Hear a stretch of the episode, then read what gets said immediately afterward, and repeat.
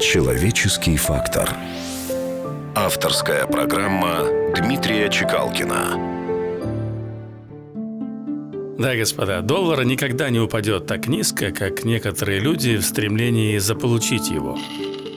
Люди в прямом и переносном смысле гибнут за металл, забывая, что деньги хороший слуга, но плохой хозяин. И как сказано в Писании, жаждущий серебра серебром не насытится – а тот, кто годами копил и копил, стараясь собрать состояние, подобен тому, кто себе самому всю жизнь давал подаяние. Писал арабский поэт Абу Таиб Аль-Мутанабби. Стоит всегда помнить, господа, что самые дорогие в мире вещи вовсе не вещи. И только освобождаясь от желания владеть чем-то, мы освобождаемся от цепей, которые приковали нас к смерти.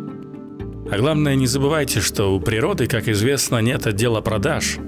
И самое ценное, что есть у нас, мы получаем от природы бесплатно. Это сам факт нашего существования на этой земле, это наша способность мыслить, чувствовать, говорить. Ведь человеческий мозг способен сам по себе генерировать все необходимое для любого кайфа, для любого удовольствия. Нужно уметь этим сокровищем правильно распорядиться – ведь правильно мыслить – это тоже созидание. Нужно научиться управлять своими мыслями. Выбирать свои мысли и чувства так же, как мы выбираем одежду в платяном шкафу.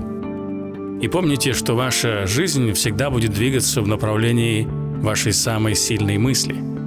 И если у человека есть огонь внутри, то он разожжет его даже в пустыне.